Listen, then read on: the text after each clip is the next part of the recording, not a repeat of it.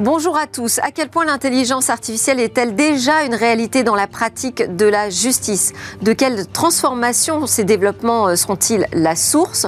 Doit-on parler d'évolution, de bouleversement ou de choc systémique demain avec l'IA dans la justice?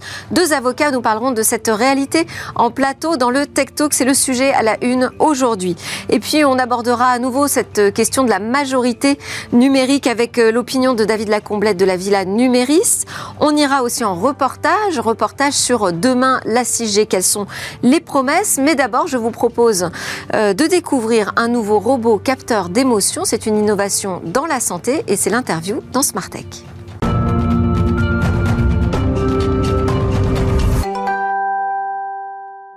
Aborder ce sujet à la une de Smartech aujourd'hui, l'IA et la justice, de quelle transformation parle-t-on et doit-on parler demain? Euh, J'ai euh, en plateau le grand plaisir de recevoir Maître Haas. Bonjour. Gérard Haas, bonjour.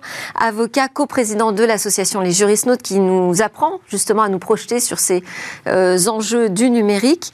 Vous débattrez de la question de l'arrivée de l'IA dans la justice avec Mathieu Quignou qui sera à distance avec nous, avocat en droit du numérique et maître de conférence. Mais d'abord, on va faire un tour du côté de la santé. Aujourd'hui, un salon ouvre ses portes Made in Tech. On va regarder ce qui se passe du côté de l'innovation, bien entendu, avec notre premier invité, Samuel Lerman. Bonjour. Bonjour. Vous, vous allez nous faire découvrir un nouveau robot, euh, capteur d'émotion, créé donc par trois élèves de Centrale Supélec, dont vous êtes. Euh, vous êtes, vous, plus précisément, donc euh, ingénieur spécialisé en développement logiciel et interface. Et ce robot, il s'appelle Emobot. Euh, plus qu'un robot qui capte des émotions, c'est un véritable dispositif médical. Alors c'est en cours. C'est en cours de certification c'est ça. Alors, alors, je peux peut-être euh, un peu reprendre depuis le début et puis vous. alors, oui, alors, simplement, juste pour dire de, quoi on parle. Donc, dispositif médical demain, euh, capable de détecter et de suivre des troubles neuropsychiatriques comme la dépression, la dépression ou euh, l'anxiété. Vous étiez présent au CES de Las Vegas cette année. Vous avez obtenu un prix d'ailleurs. C'est ça. La deuxième place. Mm. quelle est l'originalité de votre dispositif? Alors l'originalité, c'est que bon, alors déjà c'est un, produit, c'est on va dire le premier produit, vraiment euh, la première technologie euh, qui est développée à destination des personnes âgées pour suivre leurs émotions euh, en continu, de façon à détecter des signes avant-coureurs de dépression et d'anxiété. Donc voilà, c'est vraiment, on essaie de... de c'est le premier en France, mais c'est quand même pas le premier dans le monde. C'est le premier en France. Alors vraiment une technologie comme ça qui vient s'installer et puis suivre les émotions en continu, on va dire que c'est vraiment la première dans le monde. On a des concurrents qui sont nord-américains, euh, comme Kintsugi Health ou Ellipsis Health, eux qui font du diagnostic de la dépression, de l'anxiété avec la voix, des échantillons de voix de 90 secondes à, enfin de 60 à 90 secondes, de façon à, on va dire, déterminer un score euh, qui représente la dépression ou l'anxiété. Mais ça, voilà, ça va se faire de manière ponctuelle et ça va être notamment utilisé dans des call centers où les, gens appellent pour, euh, bah voilà, pour dire bon, bah, je vais pas très bien et donc pour faire, on va dire, quelque chose qui s'appelle le triage. Euh, donc c'est l'équivalent, d'un tri, on va dire à l'entrée directement. Voilà, cette personne, elle est peut-être en dépression ou anxieuse. On va la rediriger vers telle personne et y compris euh, en France, euh, moi j'avais découvert un robot qui euh, prenait des nouvelles. Alors c'était aussi un chatbot hein, finalement qui prenait des nouvelles régulièrement de la personne accompagnée. Non, totalement. Alors, alors, Là, ce qui différencie, c'est quoi? Ce qui différencie, c'est que c'est une analyse qui va être passive, une IA qui analyse automatiquement les émotions à travers les expressions faciales. Donc nous, c'est une IA qu'on a développée en collaboration avec un laboratoire de recherche de Centrale Supélec qui s'appelle EMAC, d'ailleurs dont le directeur est cofondateur aussi d'Emobot. Et donc eux travaillent depuis 15 ans sur l'IA appliquée à l'analyse d'émotions. Donc nous voilà, c'est un peu une application. On a développé nos propres, notre propre intelligence artificielle, entraînée sur des bases de données euh, euh, open source qu'on a agrémentées aussi de nos propres données. Euh, et puis voilà, donc c'est vraiment cette application, on va dire. donc vous avez travaillé comment, avec qui? Avec, pour élaborer cette base de données? Alors, pour élaborer cette base de données, donc la base de données est euh, publique. Parce que c'est toute la difficulté, ça, c'est d'avoir suffisamment euh, d'échantillons, je dirais, euh, représentatifs pour que votre algorithme soit pertinent. Tout à fait, tout à fait. Mais l'analyse d'émotions, c'est quelque chose en recherche qui se fait depuis très longtemps. On a des bases de données qui sont enfin, énormes, avec, qui sont très représentatives aussi d'une population, avec des profils divers, des enfants, des personnes âgées, des personnes d'ethnies différentes. donc, qui, voilà, des bases de données déjà existantes que nous, en plus, on a agrémenté en faisant des campagnes, on va dire, de, de recueil de données en allant dans les EHPAD, parce que nous, on vend notre robot en fait au groupe d'EHPAD. donc le robot est positionné dans la chambre d'une personne. Il analyse en continu son état émotionnel de façon à détecter en amont des signes avant-coureurs de dépression, d'anxiété et prévenir le personnel soignant de l'EHPAD, par exemple. Ça veut dire qu'il faut que la, personne, le patient qui est suivi, se présente devant la caméra à des heures fixes euh, Pas forcément. En fait, euh, en, fait le, robot est positionné dans un coin, par exemple. La personne n'a rien à faire. C'est une analyse qui est passive. Et avec euh, l'angle de vue, en fait, comme il est positionné dans un coin, il a un angle de vue nécessaire pour capter, on va dire, la personne toute la journée quand elle est dans sa chambre. et donc, on a à peu près 3-4 heures d'acquisition par jour, qui sont en fait des durées d'acquisition significatives pour nos algorithmes, enfin, pour permettre à nos algorithmes de détecter ces signes avant de dépression. Et c'est uniquement la, lecture des euh, émotions sur le visage ou vous euh, repérez aussi le déplacement, puisque si vous me dites que c'est dans un coin de la pièce, on peut voir aussi la personne qui se lève, la manière dont elle se déplace. Tout à fait. Alors non, pour l'instant, c'est les expressions faciales et la voix. On est en train de mettre ça en, place, justement pour euh, avoir une analyse plus profonde et plus, dire, ouais, plus profonde de, l'état émotionnel. Aussi à savoir. Est-ce qu'il faut qu'elle apprenne de la personne elle-même? Est-ce que c'est un algorithme qui apprend? Alors, c'est un algorithme on va pas dire que c'est un algorithme qui apprend nécessairement, mais on va dire qu'il y a une période hein, de calibration, les premiers jours où l'algorithme, on va dire, va se, se, baser sur les émotions de la personne. Puis en fait, ce qui est intéressant, c'est d'analyser les tendances, comment son état euh, va s'améliorer ou au contraire euh, euh, se dégrader. Et ça, voilà, ça on le fait à partir d'une phase de calibration de quelques jours, et on repère en fait les différences dans les émotions de la personne. Donc il y a une phase d'apprentissage du côté de, de l'algorithme, du robot. Est-ce qu'il y a aussi donc une phase d'apprentissage pour le patient? Est-ce qu'il doit euh, appréhender d'une certaine façon euh, la présence nouvelle de, de ce robot? Comment est-ce que vous lui présentez? Alors, d'une certaine façon, euh, euh, nous, on s'était posé la question, mais c'est vrai que l'acceptation s'est fait plutôt euh, naturellement. Nous, on l'a présenté, on allait voir les personnes. En fait, les, premières, les premiers déploiements qu'on a, qu'on a réalisés, on allait voir les, les personnes, leur demander évidemment si elles étaient consentantes et qu'elles voulaient bien utiliser le robot. Et au final, dans le temps, on a, on a relancé, on va dire, des, des campagnes de, feedback où on a pu voilà, recevoir le, bah, les feedbacks du fait que ça, ça les dérangeait pas. Ces retours alors du les, retours, c'est que globalement, euh, euh, le robot euh, ne dérange pas. Enfin, les aides-soignants disent bon bah ça fait partie des, meubles en fait à, la fin. C'est là, c'est dans la chambre, on, s'y habitue. ça fait pas forcément peur, ça fait pas, c'est pas forcément non plus si intrigant que ça comme on l'aurait pu imaginer. Il n'y a pas d'interaction avec le robot. Il n'y a pas d'interaction à l'heure actuelle, non. Parce que euh, on connaît le livre de Laurence de Villers qui travaille beaucoup sur ces sujets éthiques autour des robots mm. émotionnels, euh, où il y a le sujet d'être trompé par une machine qui simulerait des émotions. Là, on n'est pas dans ce type de relation. On n'entretient aucune relation. C'est une caméra de vidéosurveillance finalement qui peut sonner l'alerte si elle détecte des signes euh, d'anxiété. C'est ça. On va dire que c'est alors une caméra intelligente dans ce cas-là qui c'est ça qui qui, qui permet de, de repérer l'état d'une personne, l'état émotionnel et puis de lancer des alertes. Tout à fait, mais de façon passive et objective on essaie d'éviter, enfin d'intégrer le moins de biais possible dans l'analyse en fait, justement par le fait que, comme vous dites, euh, on peut être trompé, le fait de savoir la présence d'un robot peut nous faire changer euh, notre état ou ce genre de choses. Là, vraiment, l'idée c'est que ça soit discret et que, et que la personne voilà, enfin, s'exprime de façon. Et sur ces questions euh, éthiques, je vous ferai réagir aussi, Maître As, bien sûr. comment ça se passe avec tout le personnel soignant? Comment ça se passe avec tout le personnel soignant? Ils, le, enfin, ils réagissent vraiment très bien. C'est-à-dire que c'est eux, d'ailleurs, qui utilisent euh, l'outil, en particulier euh, la psychologue et euh, l'animatrice et l'infirmière coordinateur, par exemple. Enfin, en général, dans les EHPAD. les aides-soignants ont accès à la plateforme, peuvent voir les données en un clin d'œil, voir si telle personne, justement, son état s'est dégradé depuis une semaine. Et puis, bah, Pas trop de fausses alertes? Trop. Enfin, pour l'instant, on n'a pas eu de, fausses alertes. Non, non, On a eu des, données corrélées. On a fini nos essais précliniques euh, dans euh, deux EHPAD du groupe Bridge euh, en Normandie, où justement on a eu des résultats très corrélés au retour de la psychologue sur l'état des personnes. Et là, vous allez déployer d'autres essais cliniques? On va déployer cette année Tout à fait. Là, on va lancer des études cliniques dans le but de devenir un dispositif médical à l'horizon 2025. Ce sera une étude clinique qui durera à peu près 9 mois. et on va la lancer cette année. voilà on va la financer par. Elle sera cofinancée, mais financée en partie par nous-mêmes. On a un avocat spécialiste en droit du numérique qui se projette dans le futur au quotidien. Une réaction sur ce genre de dispositif Alors d'abord, oui, merci. D'abord, c'est une démarche qui est faite de manière volontaire. Donc entre le sujet et la caméra et, les pads, il y a déjà quelque chose qui est fait de manière volontaire. Deuxièmement, on est sur euh, un détecteur de comportement euh, qui voit des données sensibles. Donc il doit y avoir une mise en conformité qui a dû être euh, faite, des études d'impact qui sont mises en place.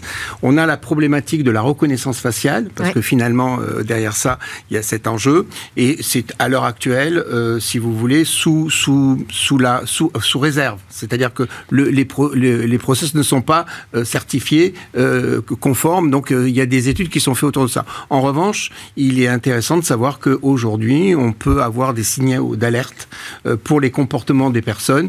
Et, donc c'est quand même un plus dans la lutte contre la dépression et, pour les personnes âgées. Qui, qui, qui et là aussi c'est un vrai phénomène, on le voit surtout au Japon aussi, sont rassurés de savoir que en fait elles sont, euh, euh, elles peuvent donner alerte et elles, elles, auront des réponses. Et euh, est-ce que c'est plus difficile à déployer ce dispositif médical en France, en Europe, qu'ailleurs à l'étranger? Vous étiez au CES de Las Vegas, vous avez vu vos concurrents américains oui, oui, tout à fait. Alors oui, c'est plus, enfin, c'est plus compliqué d'avoir la, conformité européenne, en tout cas sur le plan dispositif médical, que la FDA approval. Bon, qu'on compte qu'on compte aussi avoir en 2026. D'accord. Euh, euh, c'est ça. Juste après, en fait, euh, bon, c'est plus facile d'avoir la FDA approval si on a déjà en fait une certification, enfin marquage CE, dispositif médical. Ça Donc vous attaquez au plus difficile pour après pouvoir Et on est déjà essaimer sur le marché mondial. Très bien. Merci beaucoup Samuel Lerman. Vous pourrez vous aussi réagir après la discussion. On va partir sur notre tech talk autour de l'IA qui arrive dans la justice. Doit-on parler de révolution en cours, l'intelligence artificielle qui arrive, qui se présente de plus en plus comme un outil pour la décision, l'aide à la décision euh, dans la justice. On en parle avec euh, Maître Haas, avocat, coprésident de l'association des juristes Et puis par Skype avec nous, Mathieu Quignou, avocat, maître de conférence, chercheur euh, à la chaire UNESCO ITEN, expert aussi de la CEPEJ du Conseil de l'Europe en matière d'intelligence artificielle. Deux experts donc en plateau pour cette question et restez avec nous, Samuel Lerman, directeur produit, et Mobot. Vous pourrez évidemment poser des questions à nos experts. Vous êtes un peu notre public, représentant euh, notre public aujourd'hui. Euh, je voulais vous interpeller déjà sur euh, ce que ça représente pour vous aujourd'hui, de manière globale. Si je vous pose la question, l'intelligence artificielle qui arrive dans la justice, est-ce que vous diriez que c'est une évolution, une transformation ou vraiment un choc systémique? Maître Asp euh, la, question est très intéressante parce que euh, effectivement, pourquoi la justice ne connaîtrait pas, elle aussi, sa révolution en matière de nouvelles technologies Et pourquoi pas ne pas dire bienvenue à l'IA hein. euh, Elle doit suivre en fait le mouvement et donc il n'y a pas de problème autour de ça. Jusqu'à présent, on sait très bien que tout outil euh, qui euh, se targue d'avoir des algorithmes ne doit euh, permettre qu'une aide à la décision, jamais une prise à la décision. Quand on regarde un petit peu la société, elle a déjà intégré beaucoup de nouvelles technologies.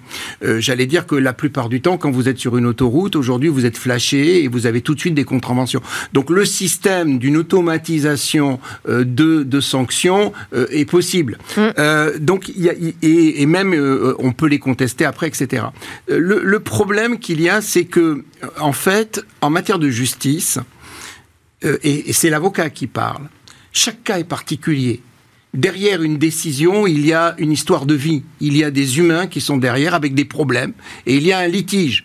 Et euh, je ne pense pas euh, que on peut mettre des process autour de ça. le problème, il est que l'IA va pouvoir nous aider à comprendre, à comparer. Donc il y aura avant ça peut être un très bon outil. Lorsque l'on est face à des textes, pour pouvoir, si vous voulez, les scanner et sortir les grands résumés, etc., on va gagner beaucoup de temps. Et il existe à l'heure actuelle, il y a euh, avocat, par exemple, il y a, pas mal de, de solutions. Mais à un moment donné, l'explication et puis le discernement. Parce que, en fait, là aussi, il y a un autre problème. C'est que l'IA, elle n'a pas d'émotion. L'IA, c'est des lignes de code et simplement, euh, elle traduit une situation par rapport au passé. Or, en fait, lorsque l'on est face à une situation juridique, c'est le présent qui va être jugé avec des cas où il faudra discerner. Et donc, il faut, à ce moment-là, qu'il y ait l'humain. Je voudrais vous, vous, raconter juste une chose. En 1985... Alors, rapidement. En 1985, il y a une BD qui sort, qui s'appelle SOS Bonheur. SOS Bonheur, c'est Black Mirror, si vous voulez, en bande dessinée. Et à un moment donné, il y a une des histoires où, euh, en fait, il y a des robots qui jugent. Et en fait, à un moment donné, le robot se euh, juge une, euh, une voiture mal garée et le condamne à la peine de mort. Et là, il y a une révolution parce que les gens euh, à ce moment-là, vont contester toutes les décisions parce qu'elle est débile. Cette décision est, débile. Et donc, vous voyez, c'est un peu tous ces problèmes qu'il y a derrière ça. Et donc, quand on parle de biais, quand on parle de bruit, euh, aujourd'hui, il n'y a pas la fiabilité qui permettrait d'avoir une justice avec de l'IA. En revanche, qu'elle l'utilise pour pouvoir, euh, si vous voulez, comparer, synthétiser, etc., pourquoi pas? On va demander son avis à Mathieu Quignou tout de suite. Bonjour Mathieu. Bonjour. Vous, vous parleriez de quel type de révolution avec l'arrivée de l'IA dans la justice? Je pense que c'est déjà un processus qui préexiste depuis un certain nombre d'années. Hein. Euh, effectivement, on voit apparaître le ChatGPT, des outils qui, qui sont plus grand public et qui présentent vraiment d'importantes performances, mais c'est déjà des questions qui se posent dans le domaine judiciaire depuis de nombreuses années. Euh, notamment, par exemple, le Conseil de l'Europe avec la CPEJ avait fait une charte en matière d'IA judiciaire euh, en 2018. Donc on voit que c'est un problème qui déjà a un certain temps. Euh, on va dire que ça dépend aussi du type d'IA. Il y a des IA symboliques, hein, des systèmes experts qui, qui fonctionnent dans le domaine judiciaire, par exemple pour la, la création de contrats, la création de statuts, qui fonctionnent assez bien et qui sont conçus en fait par des êtres humains. Donc c'est des IA déterministes. Hein. Et pour celles-là, il n'y a pas vraiment. Alors les enjeux, on va dire, sont, sectoriels. Ils vont avoir des incidences sur les modalités de travail des professionnels du droit, mais ils sont moins impactants, euh, si on peut dire, euh, euh, en matière de, de droits fondamentaux. Euh, pour ce qui relève ensuite de l'IA plutôt connexionniste, donc des modèles un peu comme ceux de ChatGPT ou autres, la question se pose au niveau de l'explicabilité et aussi ça se pose en fonction du secteur. Et on voit que l'Union européenne a différencié en fonction du risque sectoriel. Et euh, la justice est vécue comme un, secteur à haut risque, avec justement des obligations assez importantes en termes de mise en conformité. Je pense qu'un des grands enjeux en matière d'IA, ça va être la mise en conformité des, entreprises et de leurs dispositifs euh, par rapport à différents secteurs, ceux à haut risque et les autres. Et donc, en matière judiciaire, on a quand même beaucoup d'éléments à prendre en compte dans la mesure où c'est ça a de vraies incidences en fait sur sur la population. Et on a des cas aux États-Unis assez tragiques, hein, l'utilisation l'IA. Il y a par exemple l'outil Compass euh, qui a fait euh, couler beaucoup d'encre aux États-Unis, euh, il y a quelques années, qui a été arrêté en cours de, en cours de route. Hein, qui était un outil qui permettait d'identifier les risques de récidive en fonction de, de la population, enfin, qu'il est, hein, et donc d'aide, un outil d'aide à la décision pour les juges.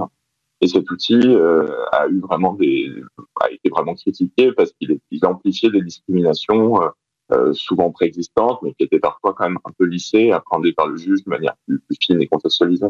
Et là, on avait vraiment en fait la, voilà, un outil à discrimination automatisé. Et ça, ça peut être catastrophique. Donc la question de l'explicabilité et des biais est centrale dans ce domaine. Oui, c'est-à-dire que même sur la partie aide à la décision en amont, c'est pas quelque chose de complètement transparent.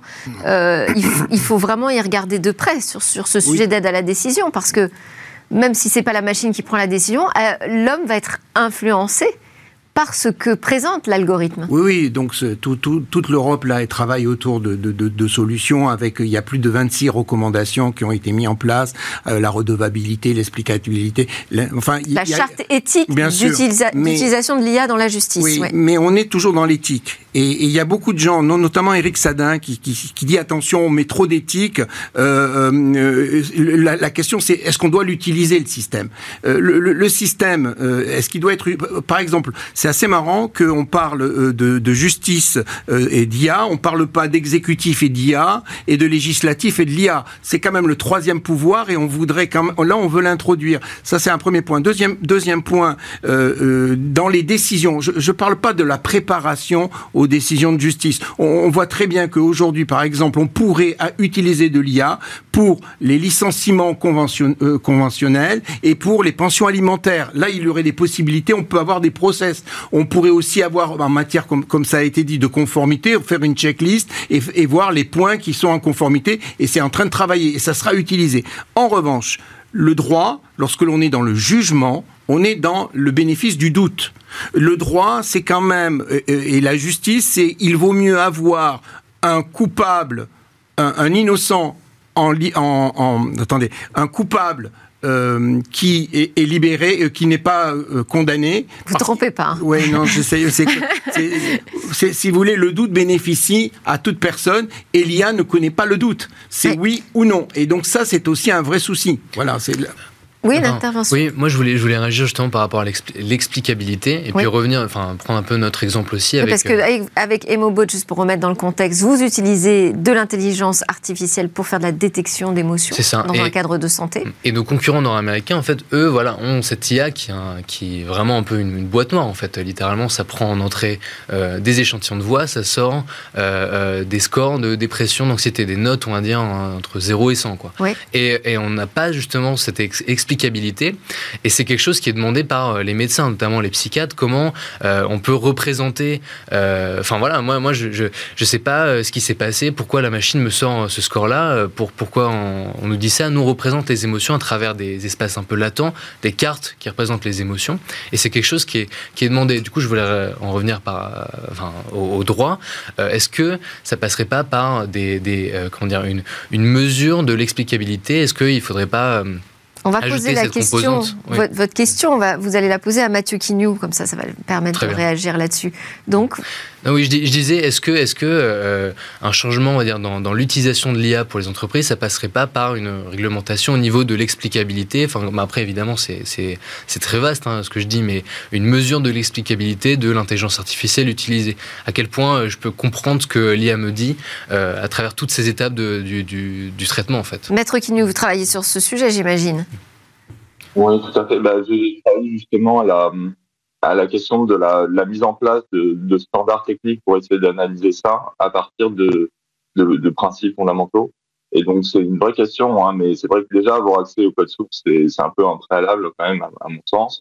Et par ailleurs, si on n'a pas accès au code source, s'il nous manque des informations parce que finalement la structure ne euh, souhaite pas se faire euh, labelliser ou qu'il n'y a pas de process de qui est mis en place, on peut quand même mettre en place des, dispositifs un petit peu au niveau de l'interface voir déjà si euh, l'utilisateur est bien informé euh, de ce qu'il fait, du type d'information qu'il va recevoir en sortie, euh, d'un pourcentage aussi de finalement d'incertitude hein, par rapport à, l'outil, et par ailleurs faire aussi de, l'A/B testing hein, qui est pratiqué dans d'autres secteurs hein, pour voir finalement quand on change un petit paramètre euh, ou quand on change par exemple euh, un mot si on est face à un chat, ce que ça va faire évoluer.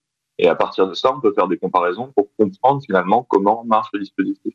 Euh, par exemple, si on utilise euh, euh Midjourney pour faire euh, des images, on va s'apercevoir que si on écrit notre texte en français, on va avoir beaucoup plus de tours Eiffel et de baguettes que si on écrit le même texte en anglais.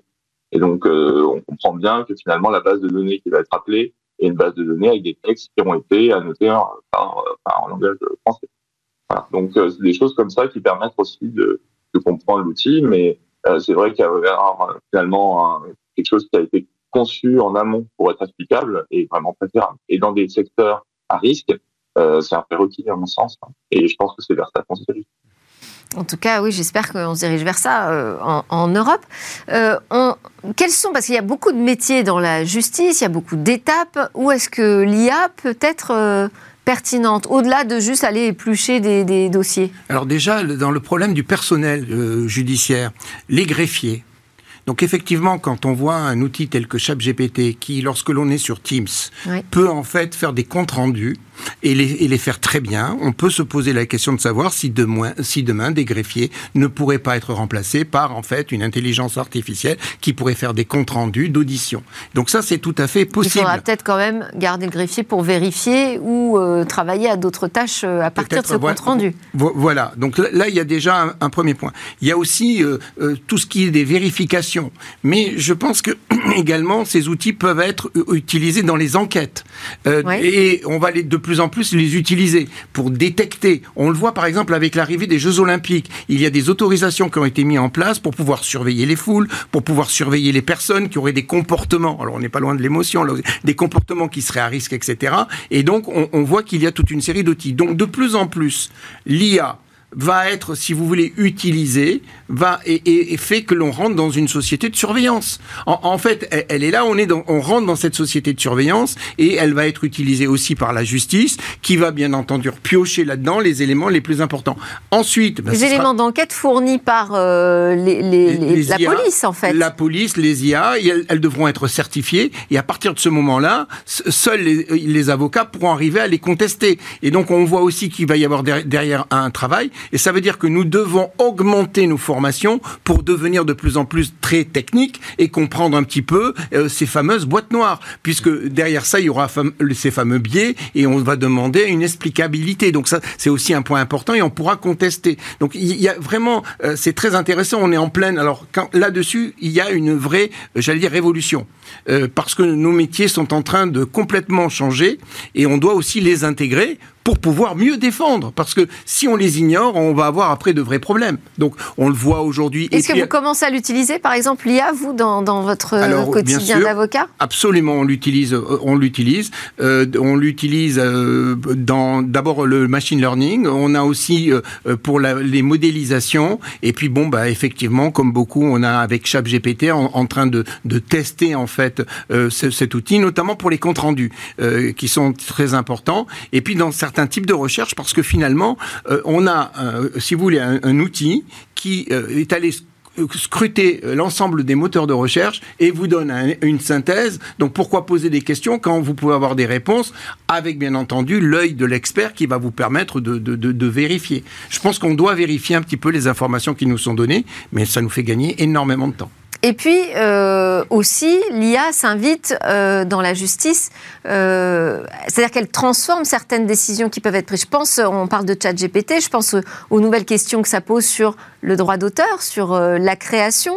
c'est un sujet aussi que vous travaillez beaucoup, Mathieu Quignou, ça Oui, tout à fait. Ben, effectivement, il y a des, vrais enjeux, hein. par exemple, en matière d'œuvres d'art. Hein. Euh, on va avoir en fait des bases de données qui sont euh, utilisées avec du contenu qui est souvent protégé par les droits de propriété intellectuelle. Et euh, finalement, l'IA va va s'entraîner sur ces, ces, bases de données-là pour proposer des, des contenus en sortie. Alors, ces, ces modèles-là, en fait, sont rendus possibles aussi par un certain nombre aussi de, de, de règles. Hein. Par exemple, en, en, droit européen, il y a une directive de 2019 qui va permettre en fait la fouille euh, de données euh, et de contenus protégés par le droit de propriété intellectuelle. Donc, euh, et leur reproduction. Donc ça, ça permet en fait de faire ça, alors que normalement le, droit de propriété intellectuelle interdit ça. Euh, mais on s'aperçoit finalement qu'il y a une modification qui est faite de l'image au moment de son traitement. Et donc, dans une certaine mesure, euh, on peut quand même, au-delà même de la de la faculté de s'opposer en fait expressément à l'utilisation de notre œuvre, on va avoir la possibilité quand même de considérer qu'il y a une atteinte au droit moral euh, par rapport à cette œuvre composite, qui d'ailleurs n'est peut-être même pas une œuvre dans la mesure où elle a été créée par un, un outil et non pas par un être humain avec sa sensibilité, avec son style. Voilà. Et donc, euh, effectivement, la question de l'empreinte de la personnalité devient absolument centrale et ça repositionne même la, la fonction de l'art dans la société hein, au-delà de la notion de, de l'esthétique. Euh, voilà. Donc, euh, on, va, on voit peut-être apparaître de, une nouvelle conception de l'art qui, est un peu imposée par, euh, par ces nouveaux outils et la destruction aussi de nombreux emplois, notamment, euh, en tout cas la, la modification et leur évolution, notamment dans le design, dans l'illustration. Et vous, Maître Quignou, vous l'utilisez, l'intelligence artificielle déjà, euh, dans, dans votre métier d'avocat? Euh, alors, l'intelligence artificielle symbolique, oui, euh, j'en euh, bien sûr, et je structure des outils autour de ça pour euh, finalement automatiser des tâches. Euh, et après, l'intelligence artificielle connexionniste, j'en utilise comme tout le monde, hein, j'utilise Google. Pour les moteurs de recherche, ça me convient. Par contre, pour ChatGPT, je l'ai testé à plusieurs reprises et par exemple, quand on demande un article spécifique dans un code de loi français, ça ne sort pas le bon article. En fait, ça, ça, ça réécrit en fait quelque chose. Donc, on va avoir en fait des mots qui sont probables.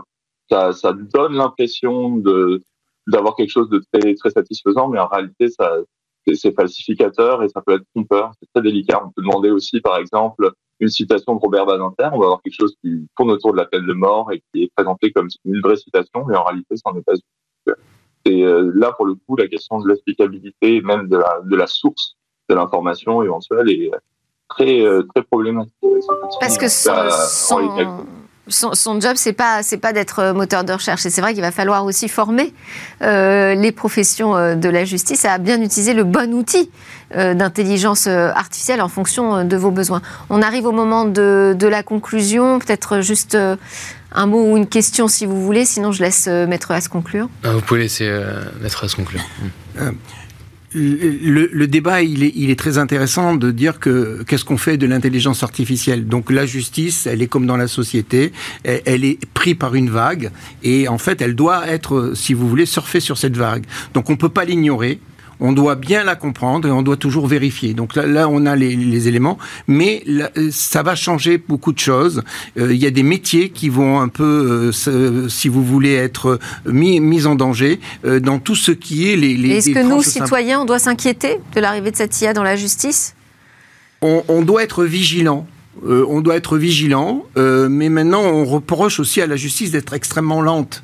Et donc si l'on peut gagner en temps, c'est euh, un, un, ça sera un point qui est important. Mais je pense que quand même, derrière les technologies, il y a l'humain, et l'humain doit être au centre de la justice. C'est le premier point le plus important. Et, donc il nous faut évidemment une IA qui soit transparente, explicable, et qui puisse nous donner en fait, nous rassurer. Qui reste à sa place aussi. Merci beaucoup. Merci à Maître Quignou avocat en droit du numérique, maître de conférence. Merci à Maître As, avocat et coprésident de l'association des juristes et à Samuel Lerman d'Emobot qui est venu nous présenter euh, les avancées euh, en France dans la matière, en matière de euh, robotique émotionnelle. Merci beaucoup. Juste après une petite pause et on se retrouve à parler de la majorité numérique.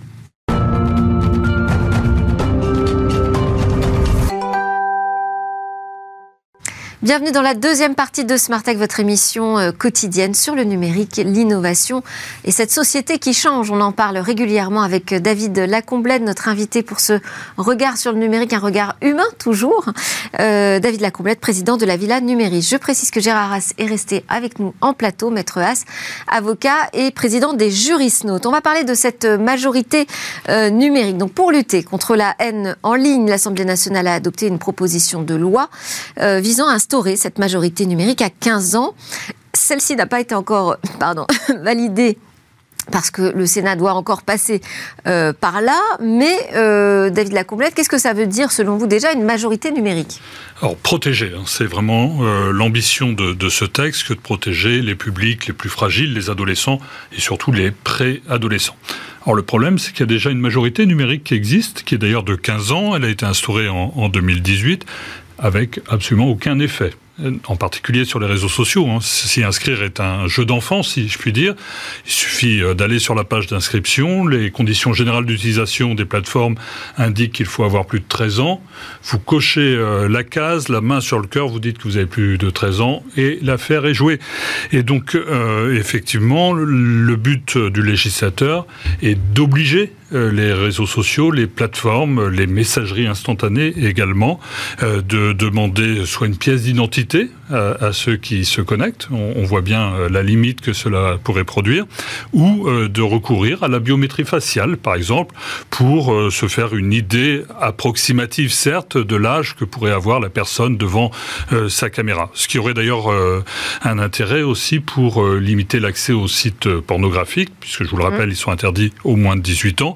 Et que là, absolument aucune injonction, proposition de loi, projet euh, ou même euh, mise en demeure de l'ARCOM, l'ex-CSA, n'y fait. Ça reste une entrée libre. Ça va changer, ça y paraît, David Lacombe. Et effectivement, la biométrie faciale poserait d'autres questions, notamment en matière de, de liberté individuelle, même si la CNIL a plutôt pas refermé la porte en l'état.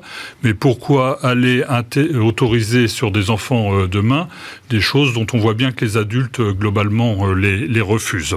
J'ajouterai également que le texte prévoit euh, qu'on puisse demander l'accord des parents, notamment pour des plateformes qui visent des plus jeunes, mm. entre 13 et 15 ans. Et les parents peuvent même demander la suppression des comptes hein, de, leurs enfants. Exactement. Euh, termine enfin, pourrait même. Termine ta soupe, sinon plus de compte euh, TikTok, euh, fais tes devoirs, fini Instagram sans ça. Ambiance familiale garantie dans les foyers, foyers français. Je rappelle la réalité. 9 enfants sur 10 âgés de moins de 12 ans ont au moins un compte sur un réseau social. Et vous en ajoutez un à chaque anniversaire euh, pour, euh, pour faire simple. Les applications, ben, c'est celles que vous utilisez.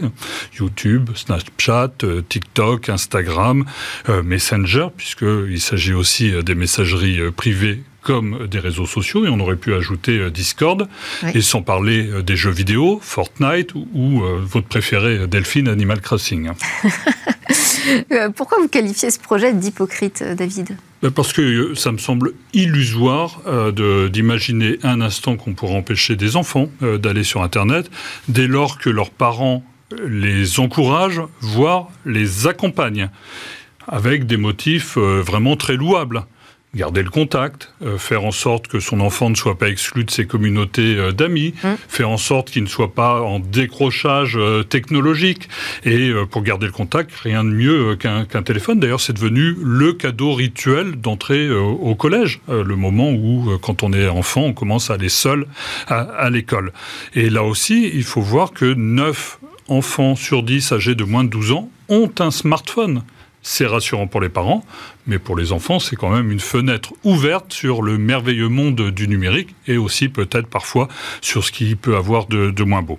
Et regardez euh, un pas au-delà, c'est qu'aujourd'hui les parents euh, accompagnent leurs enfants dans leurs premiers pas sur Internet. C'est-à-dire que l'ouverture d'un compte sur un réseau social se fait sur la foi d'un mensonge familial qui dit qu'on a plus de 13 ans. Or demain, on imagine bien que des parents mettront leur bobine à la place de leurs enfants, ne serait-ce que pour leur permettre euh, d'y accéder. Il faut voir aussi que en matière de contrôle parental, il y a eu beaucoup d'essais sur Internet, euh, maintenant sur euh, les mobiles, et qu'en général, les parents confient le soin d'installer le logiciel de contrôle parental à leurs enfants. Donc vous voyez bien que c'est une autoroute ouverte à aller sur Internet, et c'est en ça qu'effectivement ce projet est certainement une bonne intention, mais que toute déconnexion est malheureusement impossible. Mais alors quoi? Le laisser faire? Non, bien sûr que non. Il faut euh, accompagner les enfants et euh, responsabiliser euh, les, parents. Et d'ailleurs s'inspirer aussi des enfants qui gèrent plutôt bien leur privacy, euh, la manière dont ils gèrent leurs données. Alors souvent en vase clos, d'ailleurs c'est un des soucis des haines qui se développent dans, dans des messageries privées.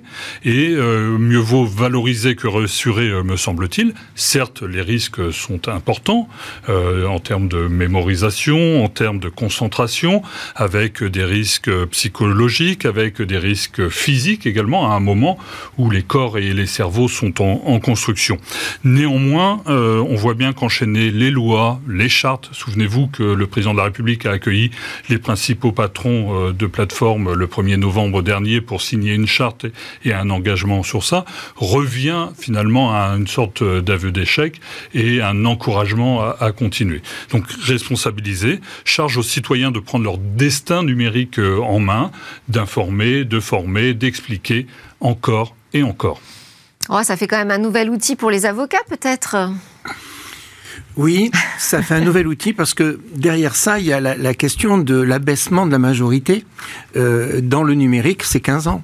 Donc euh, là, c'est aussi intéressant. Et comment pénalement ça va être traduit euh, Quelles sont les conséquences en matière de cybercriminalité Que se passe Donc il y a toute une série de questions. Et donc, Maître Haas, vous reviendrez pour aborder toutes ces questions dans Smart Tech, bien sûr. Merci beaucoup, David Lacomblesse de la Villa Numériste. C'est le moment de notre reportage sur demain. Où va-t-on demain avec la 6G c'est un reportage que nous avons tourné au Mobile World Congress euh, de cette année 2023 à Barcelone. Euh, je ne vous l'avais pas encore diffusé parce qu'il nous projette vraiment dans le futur. On a vu quelques démonstrations de ce qu'on pourra faire peut-être demain euh, avec des réseaux 6G. Alors ici, on est chez Ericsson, dans une salle qui est plus particulièrement dédiée au futur. On essaye d'imaginer quels seront ces usages demain avec la 6G, euh, et notamment l'arrivée d'objets connectés partout, partout, y compris sur nous intégrés dans euh, des textiles comme ici. Qu'est-ce que ça va changer la, la 6G, Corinne Muller? Eh bien, ce que ça va changer, c'est que ça va permettre des nouveaux usages qu'on n'avait pas jusqu'à présent. Donc la, la, 6G, on la prévoit pour 2030. Hein. Donc on travaille euh, en ce moment, par exemple, avec le MIT en collaboration pour imaginer les textiles du futur qui vont intégrer euh, des petits fils comme dans ce, dans ce vêtement qu'on ne verra pas, qu'on ne sentira pas et qui pour autant pourront capter euh, l'énergie ambiante autour de nous de façon à pouvoir générer suffisamment euh, d'énergie, on va dire, pour envoyer des informations. Parce que là, oui, alors on voit la puce euh, est, bien visible hein, sur le vêtement. Là, on a un plan grossi euh, de, de, sa structure, mais les fils qui permettent de capter l'information partout euh, dans le vêtement, eux, sont totalement invisibles, insensibles. Ça. Et ça, c'est vraiment la techno du futur. Pour l'instant, on n'en est pas là. Ça reste des fils. Euh, c'est ça. C'est ce qu'on voit ici. Vous voyez, ici, on, on, voit quand même les capteurs. Ça, c'est l'ancienne version. La nouvelle version qu'on développe euh, avec l'aide du MIT, les capteurs, vous ne les voyez plus. Et le gros intérêt pour nous, c'est que vous n'avez plus besoin de batterie.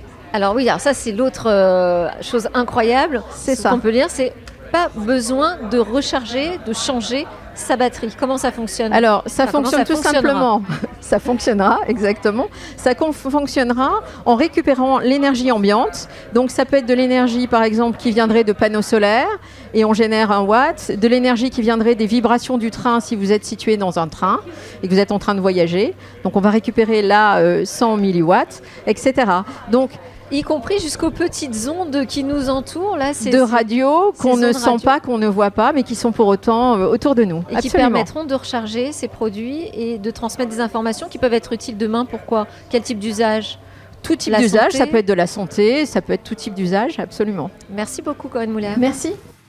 C'était Smart Tech. Merci à tous de nous suivre. Merci beaucoup, Maître S, d'être resté avec nous jusqu'à la fin de l'émission. Avocat coprésident, je le rappelle, de l'association Les Jurisnautes. Merci beaucoup, David Lacomblette, de partager avec nous vos opinions. Je rappelle que vous êtes le président de la Villa Numéris. On se retrouve évidemment demain. Les discussions sur la tech, ça continue sur la chaîne Smart Tech, Smart Tech, mais aussi en podcast et en replay.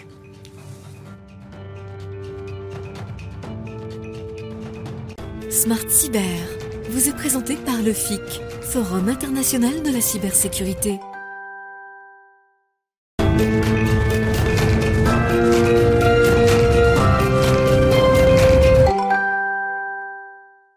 Alors, déjà reçu dans Smartech pour une grande interview, Aurélie Claire de Cyberbooster. Euh, vous êtes sur le FIC avec des startups oui, que vous accompagnez? Oui, euh, exactement. On a une douzaine de startups euh, qu'on accompagne ou qui sont passées par Cyberbooster, qui sont présents sur le salon. D'accord. Alors elles passent nous voir de temps en temps. Elles sont aussi sur les euh, stands des régions notamment, et puis certaines ont leur propre stand, donc elles sont elles sont là. Et vous, vous avez un stand pourquoi La bah, présence de Cyberbooster, c'est pour recruter d'autres startups éventuellement?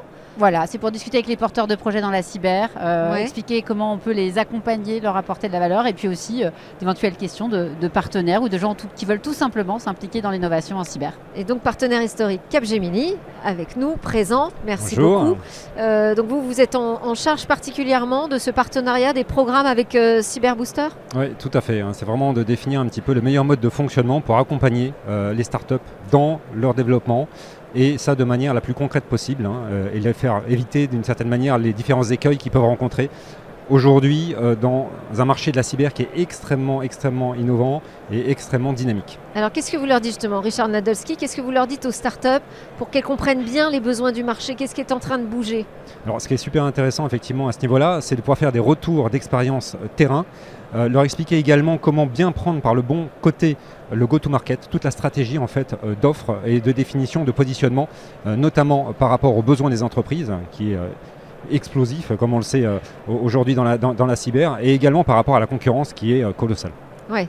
Et alors Capgemini, c'est aussi un, stand à part entière assez important sur, sur le salon. Je vous êtes partenaire Gold, je crois, du FIC. Est-ce que ici vous trouvez vraiment les solutions dont vous avez besoin? Alors c'est bien l'objectif. Hein. Alors on ne trouve pas toutes les solutions, donc euh, certaines il faut aller les chercher effectivement chez des petits acteurs comme des startups nouvelles qui ne sont pas encore connues et qui ont besoin d'être prises en lumière, notamment au travers des programmes Cyber Booster ou euh, dans le cadre de Cyber for Good, qui est également un programme que porte euh, Capgemini et qui permet vraiment de mettre en regard des évolutions du numérique, de l'ère du, du, numérique, la cybersécurité et voir comment mieux s'adapter par rapport à ce contexte évolué. Aurélie Claire, sur ce sujet euh, spécifique de, la cybersécurité en 2023, on parle beaucoup de l'importance du cloud, de savoir comment on sécurise euh, ces données dans le cloud. Est-ce qu'il y a d'autres sujets importants comme ça que vous portez alors un sujet qui, va, qui s'impose aujourd'hui, c'est, euh, l'IA.